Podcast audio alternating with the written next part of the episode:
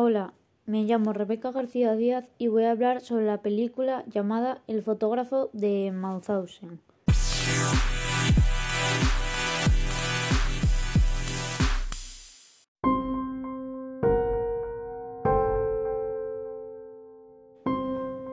Para empezar, voy a hablar sobre la autoría de esta película y sobre su reparto.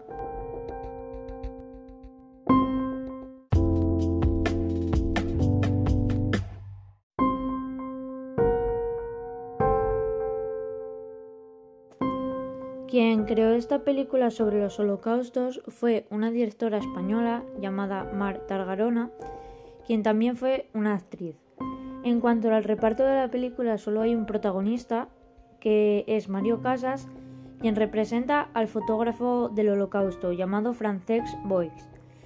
Y hay dos personajes secundarios que son la actriz Macarena Gómez, quien representa a una mujer eh, del holocausto, estaba encerrada, y otro que era Alain Hernández, que era otro preso.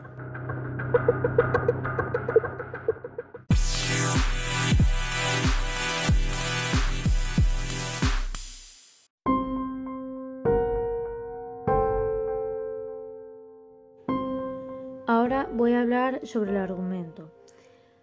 Frances Boix, quien era el fotógrafo del Holocausto fue un militante comunista que luchó en la guerra civil en la parte de los republicanos y cuando intentó el exilio fue capturado por los nazis y fue llevado a un campo nazi que se llamaba Mauthausen.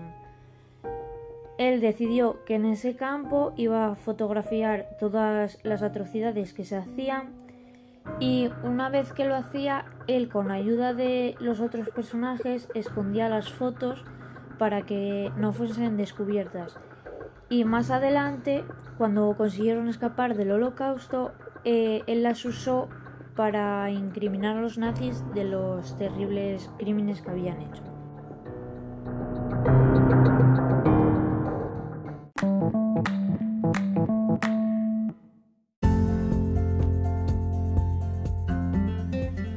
Y para finalizar, eh, mi opinión sobre esta película es que es una película que refleja muy bien lo que pasaba en, en aquellos campos de concentración y te sirve mucho para imaginarte una idea de cómo podía vivir cierta gente en esa época y todas las atrocidades que se llegaban a hacer. En mi opinión, la gente debería verla porque muestra mucho de cómo era la humanidad y da mucha cultura e información sobre los campos nazis, eh, sobre lo que eran las guerras y cómo era tratada cierta parte de la población por el racismo eh, y ciertas discriminaciones por cómo seas o por qué religión seas.